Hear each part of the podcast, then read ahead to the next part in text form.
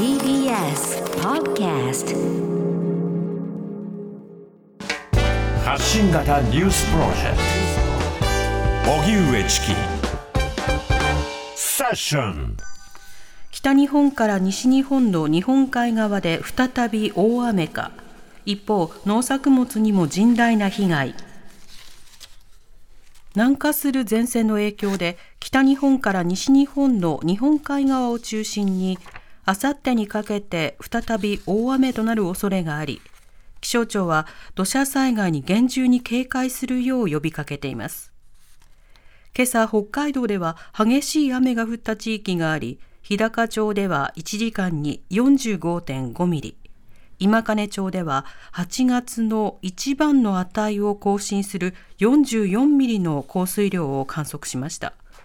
こうした大雨により住宅被害が多く出ているほか農林水産庁によりますと今月8日時点で農地などへの被害も大きく被害額は少なくとも8億円以上に上っています。ただ調査中のものが多いためさらなる被害額となるとみられます。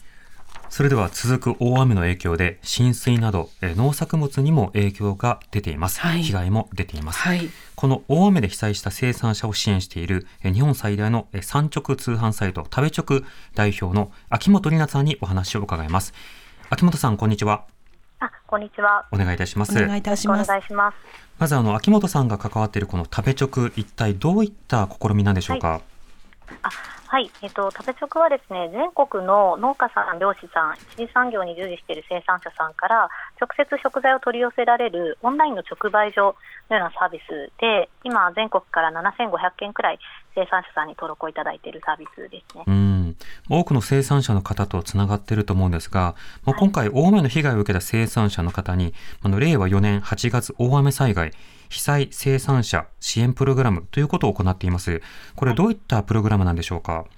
はい、えーそうですねあの、やはり多くの生産者さん登録していらっしゃるので、まあ、災害の時にですねあの結構いきなり、まあ、もう商品が出せなくなってしまったというようなお問い合わせをあの私たちが結構直接受けることがあります。はい。であのまあ、人によってはですね本当に数千万規模の被害が出ているのでで、まあ、もちろん保険に入っている方とそうじゃない方っていうのがいて、まあ、結構こう絶望されている方もいる中で、まあ、私たちあの生産者さんと消費者さんをつなぐ場所なので、まあ、その生産者さんの実情を、まあ、多くの方に知っていただいて、うんであの興味のあるというか応援したいというせあの消費者の方から、まあ本当少しずつですけど、一人あのワンコインから、えー生産者さんに寄付ができるっていうプログラムを先日開始しました。なるほど。これそもそも生産者の方に出ている被害、どういったものがあるんでしょうか？はい。そうですね。えっと、今、あの、プログラムには、えっと、現在9件の生産者さん登録し、あの、載っているんですけれども、はいえっと、青森が結構多くてですね、あの、多くはリンゴの農家さんとかですね、うん。あの、例えばですね、あの、リンゴの、えー近くの川ですね、リンゴ園の近くの川が氾濫してしまって、全部、あの、農地が使ってしまっ、水に使ってしまった影響で、これから収穫するはずだったリンゴがもう全滅してしまったというような、えー方ですね。うんでもうリンゴの売り上げだけでも2500万とか、もその3000万円近いほどの被害があのすでに出ているというようなあの方もいらっしゃいます。なるほど。はいまあそうしたあの支援を必要とされているあの生産者の方がいるわけですけれども、はいその生産者の方々やあるいは支援している方々、まあ、どんな支援が必要なのだとか、どういった声が今届いてますか？はい、そうですね。あのやっぱりえっと、やっぱりこういった災害って、あのもちろんそういうこう物が出せなくなった、売り上げがなくなったっていうこう金銭的な、えー部分から、やはり精神的な部分ですよね、あのまあ、自分たちがこう大切に作ってきたものがなくなってしまったというはいところで、かなりやはりあの悲痛な声を聞いています。うんでその中で、やはりあの、まあ、一口500円からあの寄付ができる。であの、私たちは全然手数料とかいただかないので、全額生産者さんに支払われるんですけど、ええあのその応援チケットを買ってくれた一人一人のこう声とか、あの一人一人そのチケット買うときに、まあ、特記事項にコメント書いてくれたりとかするんですけど、うん。それをあの見て励みにあの頑張ってますっていうような声をいただいていて、ええ。結構本当にもう、なんですかね、パソコンを開くたびに支援の多さに涙が止まりませんっていうような声とかもいただいてます。うん今のところ登録されている方が、えー被災された方9件ということですけれども、はいまだこれ被害の実態がわからない状況や、まあ当然ウェブサイトなどのことをまだ知らないという方もいるので、被災されている生産者の方というのは、まあもっと多くいらっしゃると見た方がいいわけですか？あそうですね、はい、あのあくまで、えっと、食べ直で登録していて、かつ私たちにあのサポートを求めていただいた方っていうところ、かつあの私たちの方で、まあ、あの状況を確認させていただいて、あのまあ、なんですかね、その現状だったりが、ええ。あの把握できている方っていう感じなので、実はご連絡をいただいてるけど、まだ状況がわからないっていう方でいうと、まだまだたくさんいらっしゃいますね。はい。そはい。の状況確認してみての様子というのは、あの、いろいろとレポートなど見たりしていかがですか？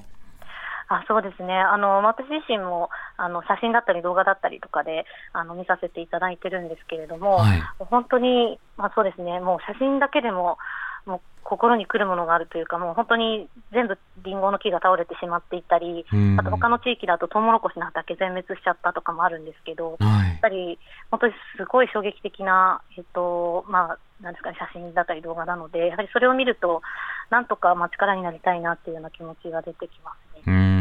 うん。あの、今回の収穫だけではなくて、これ対処しなければ今後の収穫にも影響も出てくるわけですよね。あそうですね、はい、あの基本的に水に浸かってしまったものとか、衛生上、確かリンゴの場合とかだと出せないってはずなので、はいあのもうそもそももうあの生き残っても、生き残ってもというか、本当、水に浸かったところはもう全部出せないっていう形にはなってしまうので、うん。はい、そうですね、まあ、その部分はもうどうしてももうしょうがないかなというような感じなんですけど。なるほど。はいまたあの今後大雨台風の懸念というのは続いています。あのはい今回その政府や自治体の支援というのはどうあるのかこのあたりいかがでしょうか？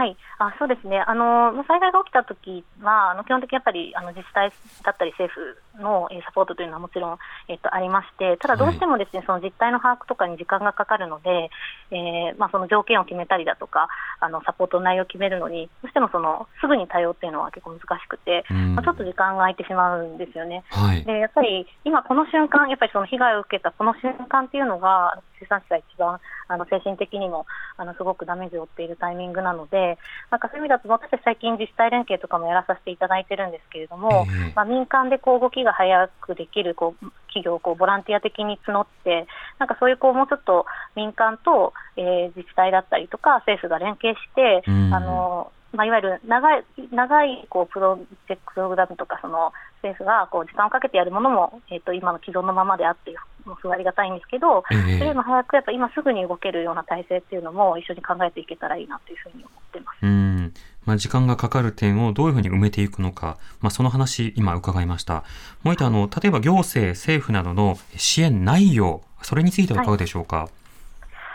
はい、そうですね、えっとまあ、すごいこ細かいところで言ってしまうと、やっぱりどうしてもあの、まあ、公的なお金っていうところもあって、あの一定こう条件がついてしまうので、あのまあ、例えば当てはまらない方であの、被害を受けてるけれども、そこのこう条件にうまく当てはま当てはまらない方っていうのは対象外になってしまうっていうこともどうしてもあります。うん。なので、やはりまあそういう意味だと、あのまあ、そこってこう、まあ、難しい部分もあるとは思うんですよね、あのはい。結局、全体最適を考えたときに、全員に対して平等にっていうのは一定限界があるとは思うんですけど、その時にその、まあ、それでも被害を受けている方、個人がえっとしっかり声を上げられたりとか、その人がそれ、例えば高齢の方でも、あのちゃんと声を上げたら、まあ、私たちみたいなその何か他の力を持っている企業が連携して、ええ。えっと、なんですかね、その生産者さんだったりとかを助けられる仕組みっていうのがあるといいのかなというふうには思ってます。うん。まあ、当然資金面があの全額あの拠出できるわけではないという状況の中で、まあ、例えばトラクターが水に浸かりました、使えなくなりましたとか、ビニュールハウスをまあ再建しなくてはいけないなど、あの本当に農家さんによって必要な支援の形、あの個々で違うところもありそうですが、この点いかがでしょうか？あそうですねあの、まさにおっしゃる通りです。で、えっと、あのなので、結構大体その、まあ、被害に遭った、えーこう、こういう機材だったり、こういうものの何割を補填しますとか、なんかそういったものがあったりとか、はいあとはまあそれぞれ保険に入られてたりする方とかは、あの保険の対象になれば、えっと、そこの部分があの会社から支払われるっていうのはもちろんあるんですけれども、うん今、私たちヒアリングしていると、あの結構生産者さんからは、まあ、過去そういうことあっても、なかなかその、まあもちろん全額出たって方もいれば、あの1割くらいしか補填されなかったっていうような方もいらっしゃるので、はい。本当に人によって様々っていうような印象を受けてますね。うん。そうした中でどういった方の支援というのがまだ不足しているのか、まあ、こうしたものに対してまずあの関心を払うこと、まあ、それ以前その点の情報は情報発信の、まあ、手助けをするという点も重要ですかね。あそうですね、はい、あのやっぱりそういうこう声を伝えていく、でもちろんその、まあ、公的なあのなんですか、ね、サポートも、えー、どんどん充実していってほしいですけど、はいやっぱりその、えっと、それこそこうこういう情報を見たら何何か力になりたいとかですね、うん。やっぱりあの私たちも今、情報発信をしていると、例えばあの青森、地元なのであの、なんとか貢献したいですっていうような声を消費者の方とかもいただくので、ええ。こう何か力になりたいって思ってくださっている方たくさんいると思うんですよね。はい。でそういった方のあのサポートを受けられるようなあの、まあ、し橋渡しじゃないですけれども、そこの部分ももしやっていただけると、あのなんだろう、幅広く支援につながるんじゃないかなというふうに感じています。うん。わかりました。秋元さん、ありがとうございました。はい、ありがとうございますありがとう。ございました。えーこの大雨で被災した生産者を支援している日本最大の、えー産直通販サイト、食べ直代表の秋元里奈さんにお話を伺いました。えー食べ直では今、被災生産者支援プログラムというものを行っているということで、えー気になる方はウェブサイトなどにアクセスしてみてください。TBS ラディオ発信型ニュースプロジェクト。セッション